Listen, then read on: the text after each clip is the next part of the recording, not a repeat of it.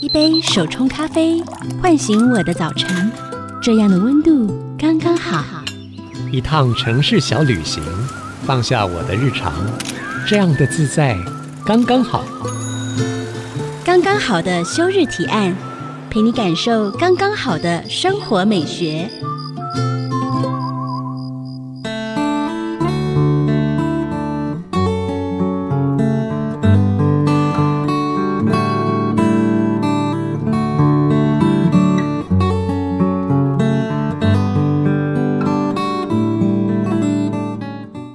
收听的是 IC 之音主科广播，刚刚好的休日提案，我是主持人邱逸轩。人家说吼，一方水土养一方人，去日本就是要喝抹茶，不是吗？到德国就要尝尝道地的花草茶，然后在土耳其街边，你可以喝一杯红茶的时候，还可以看到猫咪的身影。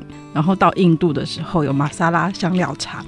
我觉得茶文化展现的就是一种生活的滋味，在台湾。除了高山茶，其实还有一种茶很野、很日常，日常到我们可能曾经都忘记它的存在。今天来唤醒我们的味蕾还有记忆的，就是日常野草的共同创办人，欢迎俊杰。Hello，大家好，我是日常野草共同创办人俊杰，很高兴在这边跟大家分享。俊杰担任的是日常野草的炼茶师，是吗？我可能听过炼金术师、魔术类的炼金术师，那炼茶师的工作内容又是什么呢？呃。炼茶师他其实就是萃取出台湾在地这些野草的精华，把它做成一杯茶，来跟大众的分享一下，说这杯茶到底代表了哪些的文化意涵，以及哪些生活很重要的一些琐碎的一些小事情，这样子去做分享。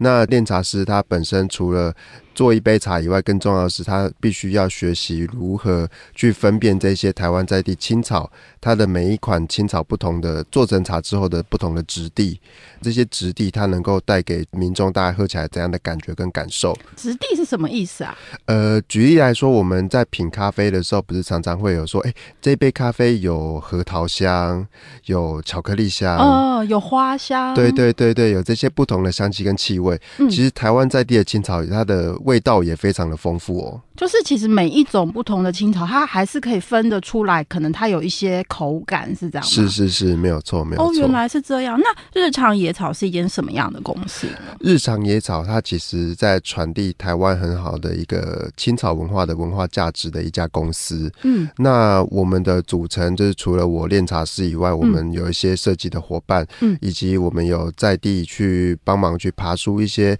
在地纹理的一些比较属于人类学观察家的。一些伙伴这样子，对对，嗯，所以其实呃，为了做这个公司，其实你们花了很多心力去呃完成，包括可能包装上啊，还有文化背景上，然后甚至包括味蕾上的记忆，下了非常大的功夫。对啊，尤其是我们在爬书一些文化纹理里面，其实我们。的所在地在万华的红楼里面，嗯，那其实万华还有一个很重要的一个青草文化在青草巷，青草巷，对，所以我们也是跟青草巷的一些耆老们去拜学，这样子，就是去学一些到底要做一杯青草茶，它有哪些好的一些对人的身体有好的帮助，或是有哪些好的文化是值得我们去学习的这样子。那耆老们看年轻小伙子去就说啊，你起来冲啥啦？其实。他们都说啊，这个文化要断掉了啦，然后卖欧啦，对他们，吗他们都劝退比较多，劝退比较多。对对，但我跟他说，嗯，可是我觉得国外有很好的香草文化，台湾应该也要有很好的青草文化。嗯、对我来说，这是一样的东西，只是文化属地性不一样，嗯、所以我们应该好好把这件事情做起来，把它传承下去。嗯，可能青草也许在台湾是一个慢慢消失中的一个文化，是。所以你们在爬书的过程里面有遇到什么样的困难吗？比如说啊，店家跟你说，哎、欸，不要学了。困难非常非常多，非常多，非常多。其实是分很多层层面啦。先从有关于说现在人的饮食文化转变这件事情，嗯嗯嗯、就是手摇饮店盛行之后，开始慢慢的原本的这些比较属于传统的青草茶饮的市场，嗯、慢慢的视为。对对，包含的是现在有越来越多的年轻人认为喝青草茶就是在喝药。所以我不会想要去喝青草茶这件事情，所以这样的文化、这样的饮食文化的状况下，其实慢慢产生出了断层。嗯，那这个断层下去之后，去这些青草巷或者是我们这种店家购买青草茶饮的客群是逐渐的减少中。嗯，所以其实这样的文化断层影响还蛮深的哦。可能大家都觉得喝青草茶的人好像是很很老人，是 是是是老气的感觉。没错没错，就是有些年轻人他们不喝青草的原因就是老人喝的，我不想要喝。对，而且其实很多草或是我们都不认识。是，好像都已经消失了。这也是为什么我们要去跟清朝像那些耆老们学习，因为有太多太多的文化，嗯、其实现在逐渐在慢慢的消失中。这样子，嗯，嗯对。那年轻人不喝这件事情，对我们来说。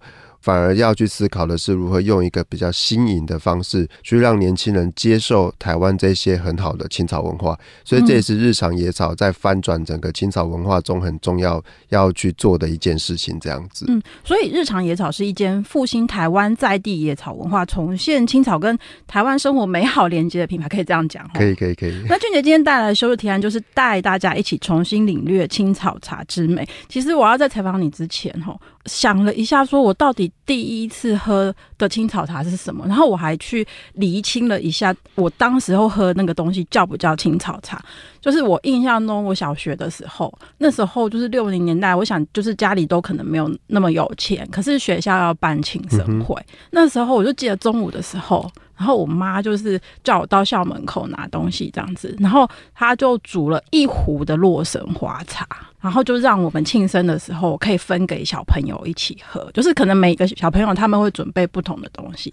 然后我那时候第一次印象就是哦，也许不是真的很那种什么仙草类的，可是那是我小时候可能跟呃我的生活跟我家庭的一个连接，然后是很开心的连接。那俊杰你自己第一次。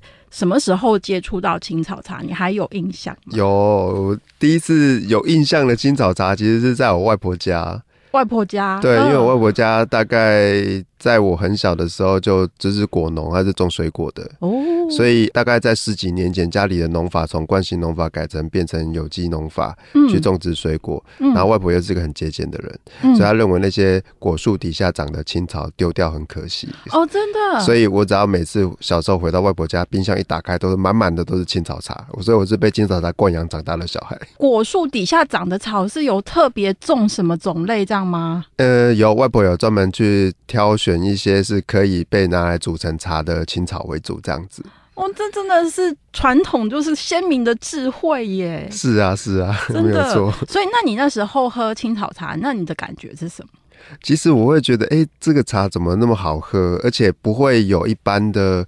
喝红茶或者是绿茶，有些时候喝到不好茶，有时候会有点苦涩味。青草茶它完全没有那个苦涩的味道，嗯、喝起来凉凉的，很舒服。而且夏天喝的时候更舒服，这样，所以我就觉得，哎、欸，这个茶好特别哦。刚好可能是我的味蕾也很喜欢这样的茶饮，嗯、所以我就觉得非常非常好喝这样子。而且特别是现在夏天哦，真的是想到青草茶的味道，就觉得嗯，整个人可以降温五度。没错没错，非常清爽。所以其实，在成立日常野草之前，你自己就是会喝青草茶的人。是。所以其实，那你们在制作那个配方的时候，有没有可能，其实阿妈给你很多很多的灵感来源？有啊有啊，我们现在的所有的茶品里面，我们还有几款茶是属于阿妈的配方，真的假的？祖传下来的。哇，阿嬷的智慧在里头，所以呃，从你自己是一个被青草茶喂养长大的人，然后到后来你自己用青草来创业，那个契机会是什么？嗯，其实这个契机主要来自于一件事情，就是其实我知道从小喝青草茶嘛，那再加上在十年前、嗯、十几年前的时候，我在国外工作了，大概也是很久的时间，嗯，那那一段时间把自己的身体搞坏掉了。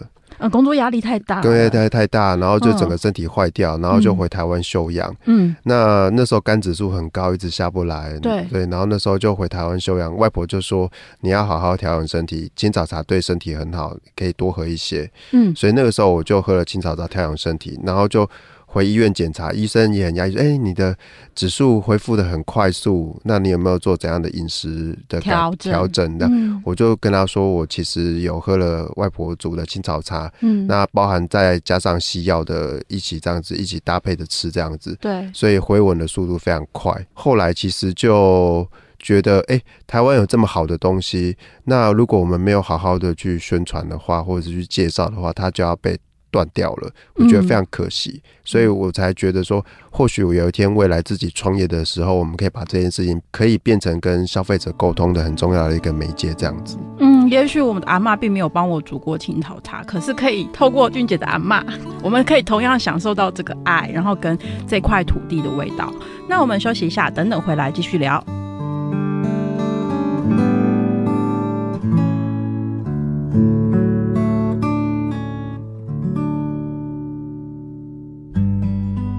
全球华人的心灵故乡，IC 之音广播电台 FM 九七点五。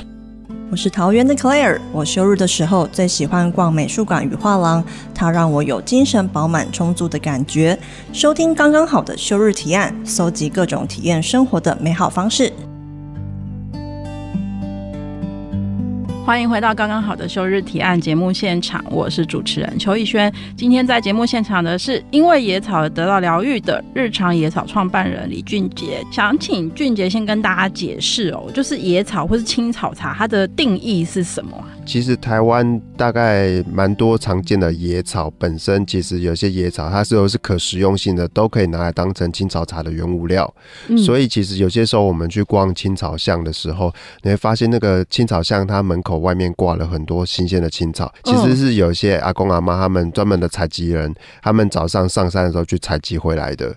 哦，对对对，所以野草跟青草应该是说野草它是属于青草茶的原物料这样子。它真的是呃山上吗？还是久远以前是像你阿妈在果树下这样子野草般就是轻松可见这样？以前的时候，呃，在以前的时候真的是四处可见，而且是四处可以被采集过来泡茶喝这样子。嗯、可是其实后来呃，因为现在工商业的普及化之后，其实蛮多一些都市污废水的污染，嗯，所以我们比较不建议大家在都市里如果看到这些青草，就把它采来吃或采来煮茶喝。其实这是。是蛮不好的一件事情，比较不安全。对啊，所以这些野草。它做成茶中间，其实你们会需要哪一些步骤的转换这样子？呃，其实我们把这些青草当成茶叶来对待，嗯，所以我们真正我们的农场在种植这些青草的过程中，花了蛮大时间去照养它。嗯、除了定期的检测土壤跟水质以外，我们也都送检无农药残留检测、无重金属的检测。更重要的是，在采集完这些青草之后，我们立即做清洗。嗯，清洗完之后还会进行日晒的萎凋，跟一般的茶的制成的过程。一样，是完全一样，完全一样。然后再加上啊，再来用高温的烘制，嗯，那高温烘制完之后，再才会经过研磨，研磨完还要再烘制一次，这样子。哇，所以是你们去找到可以合作的农夫农场，然后去种这些野草。是啊，是啊，是啊。碾那些野草的机器也是独立的工厂，这样吗？呃，其实是我们自己的工厂，你们自己，我们我们为了做这一个品牌，做这个事业，我们。砸下重本去采购这样的一个设备跟机器，这样子、啊、就是只为了就是其实更安心，或是更达到自己想要的品质。是啊，是啊，因为大部分的这些青草，其实主要是牵扯到一件事情是，是因为现在饮食文化的转变，嗯，所以喝的人变少，对，所以原本这些种植青草的农夫们，慢慢的也变少了，因为它的价格卖不好，所以要去种别的东西，对，变成一个状况是说，现在台湾大概百分之六七十的青草。来源来自于国外的进口哦，真的，对对对，那国外进口有些时候会有一些食安的疑虑，对对，那并没有办法立即的被检测到，对，所以我们才希望的是，如果说是让人喝的安全、安心、健康的茶饮的话，应该要从头源头就开始把关。哇，你们真的很讲究哎！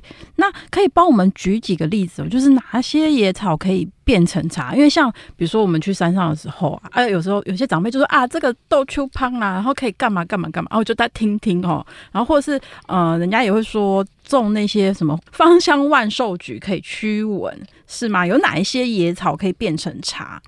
其实台湾野外有蛮多很好的青草，都可以变成茶。嗯，那举例来说，最常见的一款就是叫大花咸丰草。大花咸丰草，其实它又有另外两个名字，一个叫鬼针草，一个叫恰杂木。嗯，鬼针草是那个丢在人身上会会粘住的那个东西吗？对对对对对，啊、它就是台湾最常见的可食用性野草。当然，它其实是日本日据时代的时候引进台湾，主要是做蜜源植物。嗯、当初要采蜂蜜的关系，所以引进台湾，就、哦、没想到它的野性非常的野，嗯、所以导致现在台湾的全部的野外都看得到大花咸丰草的踪影。哦，对，那大花咸丰草它本身它的嫩叶还可以炒菜吃，吃起来像芹菜的香气。嗯，那那它的花跟它的茎、它的叶都可以拿来入料理这样子。嗯，那如果烘干之后可以变成做成茶来喝，应该可以这么讲，是说如果你在野外受困的话，它是立即可以拿来吃的东西，就是它，就是可以拯救你的。对，没有错。那它吃起来什么味道？它吃起来是有点像是芹菜的香气，嗯，对。然后喝起来的味道，它的茶香比较特别，它的茶香木质调比较重一点，嗯，它只有淡淡的乌龙的炭焙味这样子。哦，好有趣哦。那还有什么其他就是比较经典的？哦，还有一款可能大家。在疫情期间耳熟能详的叫鱼腥草哦，对，鱼腥草，鱼腥草也是台湾的草吗？也有是台湾，其实在整个东南亚都有鱼腥草的踪影。嗯哼，对，那鱼腥草它比较特别，是它新鲜的时候有鱼腥味，然后在东南亚料理里面常常会拿新鲜的鱼腥草来凉拌，加鱼露啊，加辣椒啊、哦、下去凉拌吃。在尤其在越南那边有这样的吃法，对对，所以它其实，在野外也是可以拿来野外求生的，只要你不怕那个腥味。可是你说疫情的时候，它它开始流行起来，原因是什么？哦，主要的原因是因为新冠一号哦，清冠里面有用到鱼腥草的，对对对，所以那时候大家全部抢购，所以台湾的。供不应求，然后国外的货也都来不及进来，这样子。嗯，还有什么呃常见的草会在这个青草茶的配方里头的？呃，还有其实像雷公根，雷公根，雷公根它其实又有另外一个名字，大家比女生会比较熟悉，它叫积雪草。哦，积雪那就 很多保养品里面会有积雪草，原来是雷公根。对它，对它一般来在青草像，你跟他讲雷公根、积雪草或寒壳草，他们都知道都是这个草。都是这个草，对，对它其实比较特别，它是匍匐茎，它长在那个一般的植物的比较地靠近地表的地方。哦，匍匐在地表上。对对对对对，它其实也蛮好认的，它有点像铜钱草的样子，可是它的枝茎的质地又比较硬一点。铜钱草就圆圆圆圆的，对对对，嗯，它可以一样可以炒菜吃，嗯、然后也可以直接拿来泡茶喝，也是蛮常见的一款青草。所以，哎、欸，积雪草我听说应该都是拿来美白、养颜、美容嘛？是啊，是啊，是啊。所以雷公根也有这个 功效。对对对对对，没有错。用喝的也蛮好的。是。那全台湾各地其实也蛮多仙草店，这其实是我自己的经验啦。就是我以前小时候住士林北投啊，士林夜市都有一家很老的青草茶店，然后我们就会夏天的时候就跑去喝。然后后来我我自己念书在中立嘛，中立那大家就说，哎、欸，要喝青草茶，然后。高雄跟新竹也有，像新竹城隍庙旁边有那个仙草店，很有名。仙草是台湾就是特产的草本植物吗？呃，应该是说仙草这一个植物，它在台湾的饮食文化占了一个非常重要的一个角色。嗯，它从传统的汉方茶里面，慢慢的变成大家习以为常的生活的饮食。嗯，那其实在，在尤其在农改场，他们其实改良了。呃，仙草这款植物改良了好几次。嗯，那一般改良为什么改良？呃，符合现代人的饮食需求，因为现在仙草的相关的副产品非常非常多样。对，举例来说，像桃园一号或桃园三号，嗯，这两款是农改场改良出来的仙草。嗯，这两款它的胶质富含的比较浓一些，哦、厚一些，所以它适合拿来做仙草冻。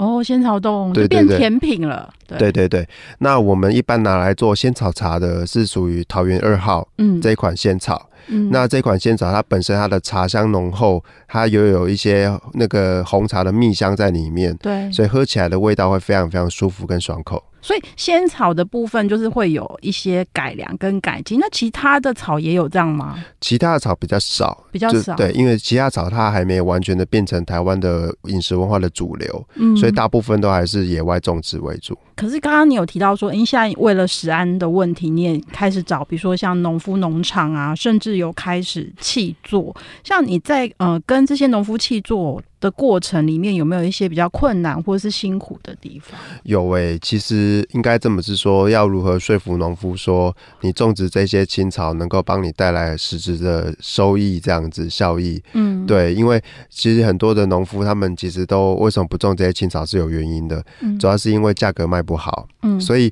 后来我们就决定做一件事情，就是我们用优于市场的价格，优于农会的采购价格，跟农夫收购这些青草。嗯，那更重要的是，我们鼓励农夫在他们的休耕期的时候，可以撒下一些这些种子，因为这些野草、这些青草、野草基本上它不需要照顾，对，它就在大自然里，它就可以长得非常好。嗯，所以你在休耕期去种这些青草，除了可以帮你富含里面土壤原本的肥分以外，对，更重要的一件事情是可以修复土壤受伤的一些组织。等休耕期快结束前，或者是你就可以去做采收，采收回来我们就收这些青草，等于是让农夫们有二次的收入这样子。所以开始慢慢的有一些农夫接受了我们的建议，所以不少的一些受伤的农地开始慢慢的复育起来。嗯，哦，我觉得。青草听起来就是一个很伟大的草，它可以就是在每次耕作的中间去修复已经没有养分的土地，然后让它重新长回能量。我觉得真的很棒。我们聊到这边休息一下，等等回来。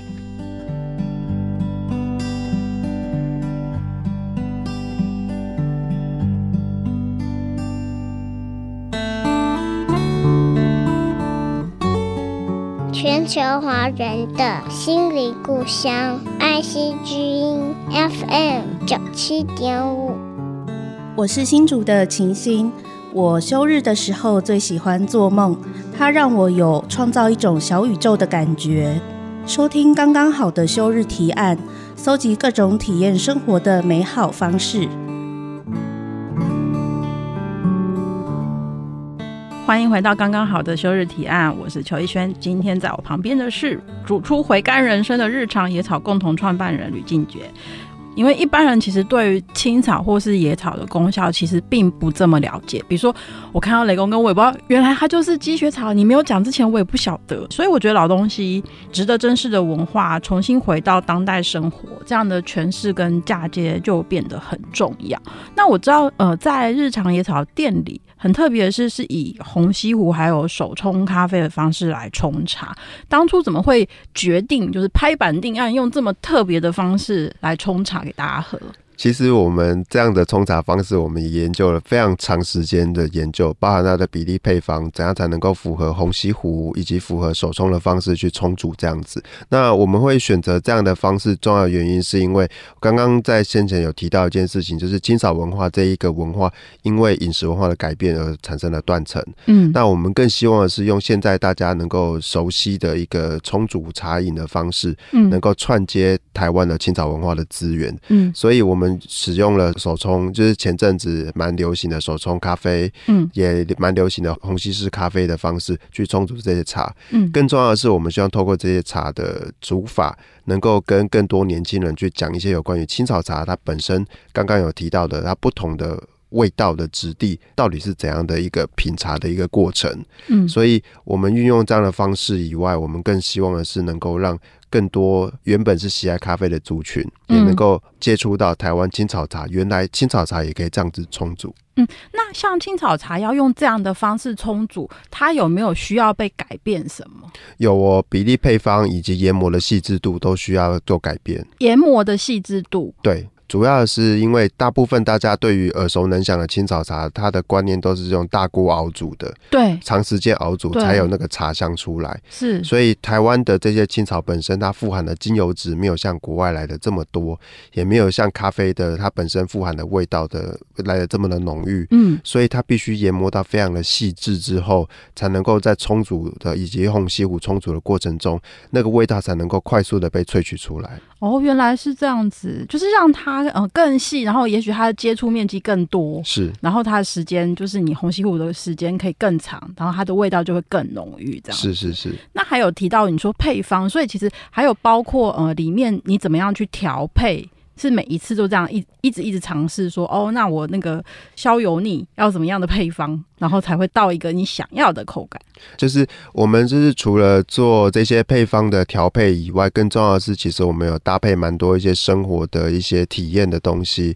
举例来说，我们有些客人他们喜欢在睡觉前喝一杯茶，我们也是刻意要调配出一杯属于睡前适合喝的一杯茶。啊，你说到重点了，因为我觉得很多人就是其实晚上不敢喝茶，就是怕咖啡因啊什么会睡不着觉。是，所以青草茶其实是可以有一个配方是没有咖啡因的，这样影响睡眠的。其实应该说，台湾这些青草本身就是几乎是零咖啡因的状况。哦所以很适合晚上喝耶。对啊，晚上都蛮适合喝的。嗯。所以我们有一些舒眠的茶，也蛮适合客人晚上可以喝的。所以是客人有有提出这个要求，就说：“哎、欸，俊姐可不可以做一个好睡的茶给我的？” 哦，客人要求非常多。真的假的？客 人有什么要求？有啊，还有客人说我最近腰酸啊、背痛啊，是来问诊是吗？要喝什么茶这样子啊？我们都跟他说：“哦，嗯、先去看一下要看医生比较好哦。这些茶都能够只能够做辅助舒缓，它并不能够治疗。”客人好可爱哦。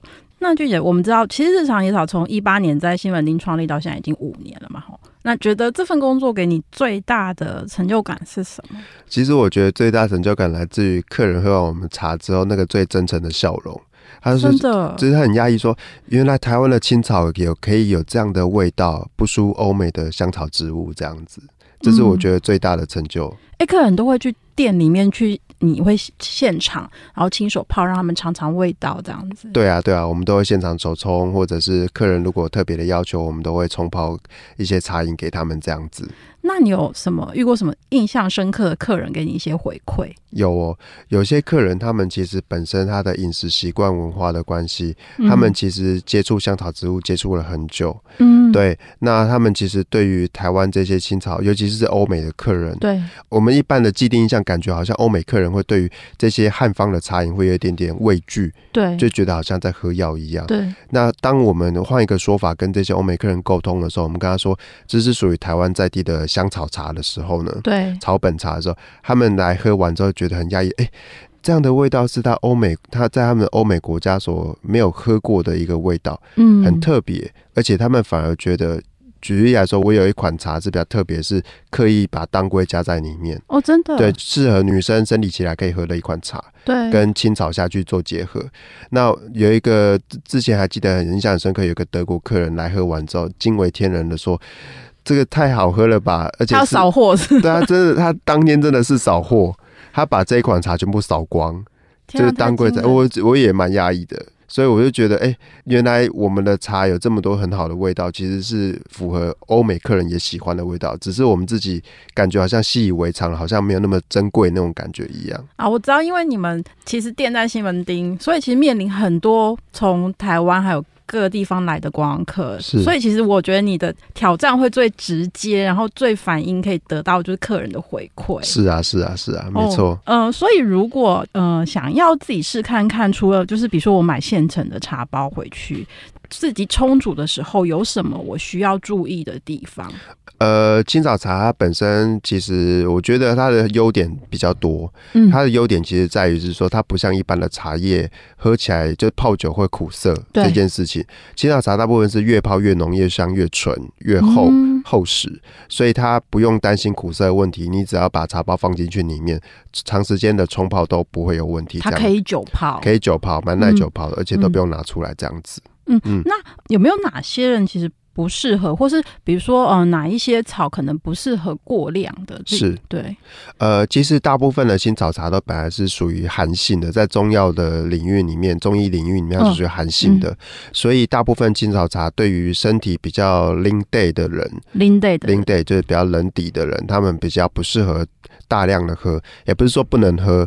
可以喝，就是不要过量。嗯，但一天可能最多顶多就是一杯。嗯，对。那如果过量，就容易产生出腹泻的状况。哦，所以如果说喝了有点拉肚子，那你自己就要知道，也许你可能是比较 lean day 的，你或是你的量要减少。但是夏天其实也许是一个尝试青草茶蛮好的时间。是。那青草茶在存放上有一些要注意的地方吗？呃，存放上面的话，基本上如果说你。我们的茶包是不用担心，因为茶包已经是完全烘干了。对，烘干所以就不用担心这样的一个状况。但是如果说一般来说，我们的拿去冲泡的冲煮的过程中，因为是完全没有防腐剂的，所以这些饮品尽可能的建议就是在一天内把它喝完。嗯，那如果冷泡，大概可以放二到三天，就是不要放太久这样子。哦，原来是这样。然后我想问一件事情哈，我不知道是不是错误示范，就是几年前的夏天我去花市，然后那时候就买了一盆薄荷嘛，然后就不知道是好还是不好，薄荷就砸了，很茂密。后来就隔几个礼拜我就去花市的时候，然后人家就跟我说。哎、你可以再买一盆甜菊啊，然后你回去自己煮那个薄荷甜菊茶，因为薄荷就凉凉的，然后甜菊就甜甜，啊，你把它洗干净就丢进去煮，可以这样自己煮茶吗？可以啊，可以啊，可以这样自己煮啊。其实这些原物料在花市其实几乎都买得到，这样就是这种香草类的植物。对对对，在购买跟烹煮的时候，你有什么可以提醒我们的地方吗？呃，会建议一件事情，就是如果是自己栽种的稻比较安全，倒没有关系。嗯、可是花市买回来的这些香草植物，对，建议不要刚买回来就直接拿来食用，嗯、因为蛮多一些花农他们在照顾这些植物的过程中，其实都有喷洒一些农药在上面。嗯，对，所以。建议是大概种个大概一个月之后才开始拿来做使用，会比较好一些。哦、就是让土壤植物可以慢慢把这些有毒的物质代谢掉之后再拿来使用。哦、原来是这样，所以其实也可以问看老板说：“哎、欸，你种的时候有没有撒农药？然后或者是你这是食用级的香草类？”偷偷讲，其实老板并不一定会承认。所以大家还是回去自己养一个月之后比较安全。是是是，让那个农药被代谢掉。是。好，我听到很棒的烹煮青草茶的知识，那我们休息一下，等等回来。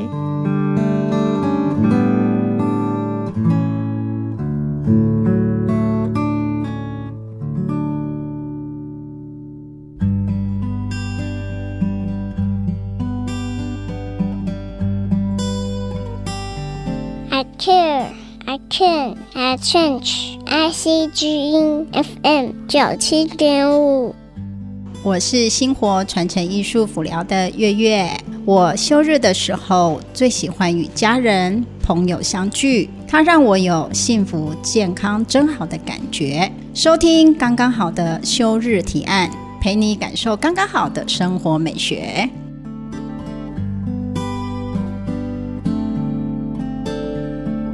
欢迎回到刚刚好的休日提案节目现场，我是主持人邱逸轩，在我身边的是让野草重新回到台湾人生活日常的日常野草共同创办人李俊杰。俊杰，我们节目叫刚刚好的休日提案，休日就是要放松的感觉。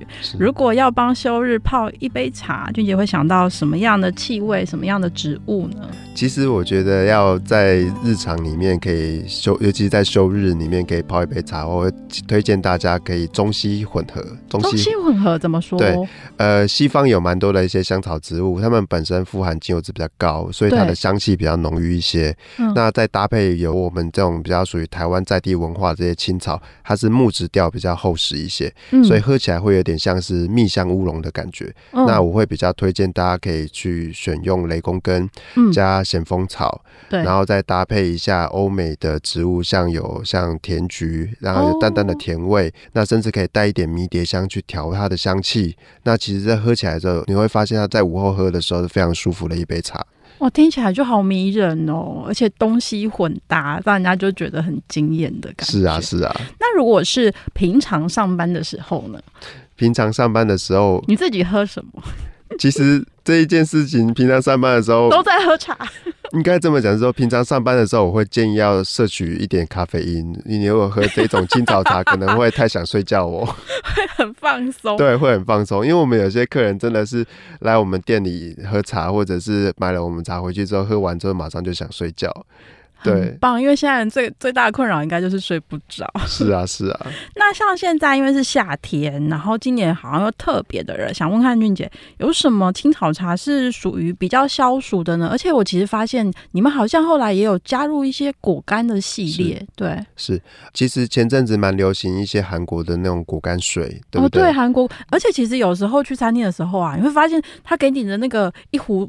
白开水里头，可能就以前就会加一些什么小黄瓜是或什么柠檬的之类的，对对，其实水果它还蛮消暑的。那而且我们又是选用台湾在地小农种植的有机水果下去做成的果干，嗯、那又更健康，然后也是安全无虞的。那更重要的一件事情是，其实我们会做成那种果干茶的，是有原因的。嗯，是因为我们曾经在百货柜位有进柜过，嗯、那我们发现，哎、欸，有好多年轻的客群。看到我们东西有点畏惧，想说这是老人喝的茶，嗯、对，为什么？因为看起来绿绿的，对，他觉得这种青草茶应该是老人喝的，嗯、我们就刻意打破他的既定印象，所以我们开始把水果加进去里面，然后发现这种水果的冷泡茶深受年轻人的喜爱，所以其实冷泡的部分的话，加上水果，那看起来整瓶都非常漂亮，哦，所以蛮多年轻人很喜欢拿着拿在手上喝这样子。哦，所以夏天也很适合。对啊，对啊，对啊，而且其实台湾的蛮多青草，你只要把它冷泡，其实也都蛮方便的。那加入果干，除了让它颜色更缤纷之外，其实在嗯味道上会有什么样的改变吗？有。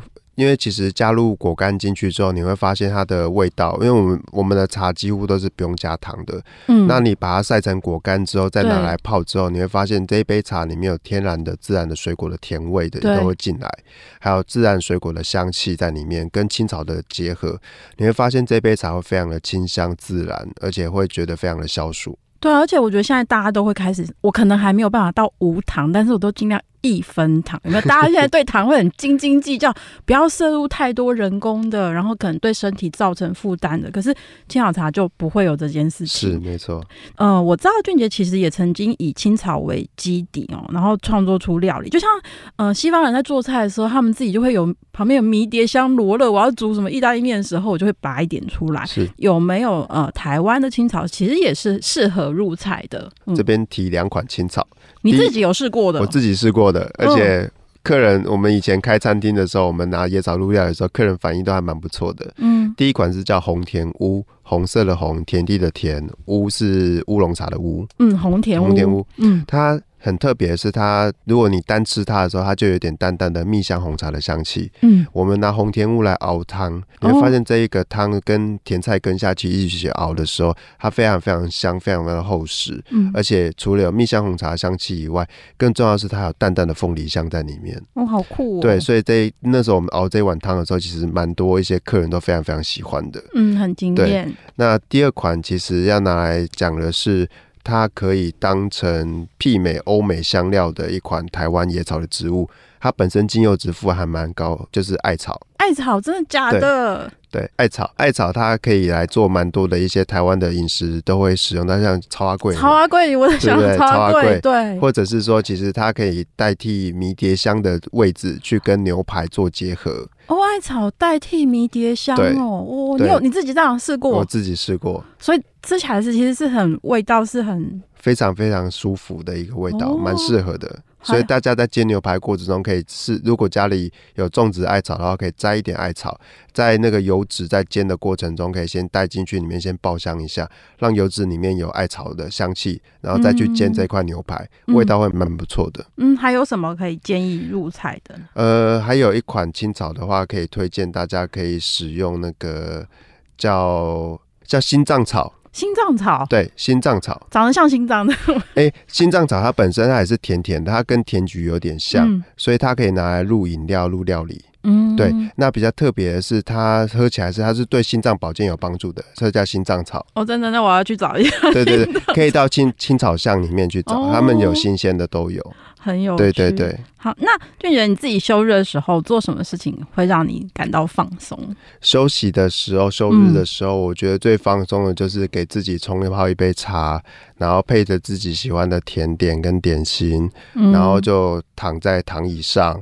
然后就悠闲的听个音乐，看自己喜欢的一本书，这是我休日最喜欢的日常。这其实是你的幻想吧？因为其实你都在店里忙碌着，还是有休假的时候，还是有。对对对。好，感谢今天俊杰的分享。如果对今天我们讨论青草茶有兴趣的话，可以去哪里找到你呢？呃，大家可以上粉丝页搜寻“日常野草”，日常野草。对，然后也可以到我们西门红楼的实体门市，在红楼的十六工坊里面。嗯。而且我发现你们最近呃有一些实体活动，对不对？接下来会有什么样的规划？因为其实你看，我刚刚问你有做料理，有做茶，是。然后我知道你也曾经开过花艺课，接下来还会有什么有趣的事情呢？呃，接下来有趣事情的话，除了花艺课，或者是说我们曾经有去做外烩。就是帮人家做外汇，用青草青草入料理，哇塞！对，嗯。然后我们更重要的是，我们近期可能会举办几场的茶席体验。茶席？对，用台湾在地的青草茶去创作出一场特别的茶席。天啊，这太酷了吧！品茶的一个过程，呃，教大家如何好好的品味一杯青草茶。哇，真的，因为青草茶真的太多太多。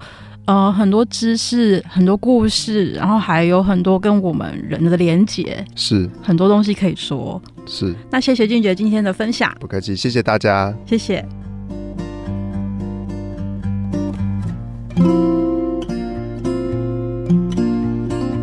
我觉得青草有一种力量，一种土地的力量，就像俊杰说的，生活中有许多不起眼的野草，常常被人们给忽略。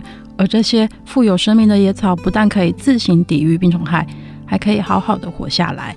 强韧的生命力真是太令人惊奇了。休日的时候呢，你可以拜访台湾的青草巷，像北部的万华龙山寺、台中的成功路，或者是高雄的三凤宫，来一趟老祖宗的生活智慧之旅吧，或是给自己泡上一杯青草茶吧，让青草茶的清香抚平你身体的心情的皱褶，找回那个舒服的自己。下周五晚上七点钟，请您持续锁定 FM 九七点五 IC 之音，刚刚好的休日提案，到各大 Podcast 平台也能听得到。也欢迎您追踪我们生活慢慢学的 IG，更欢迎您留言给我们，跟我们分享休日的你想做什么。祝你有个愉快的周末，刚刚好的休日提案，我们下周见喽，拜拜。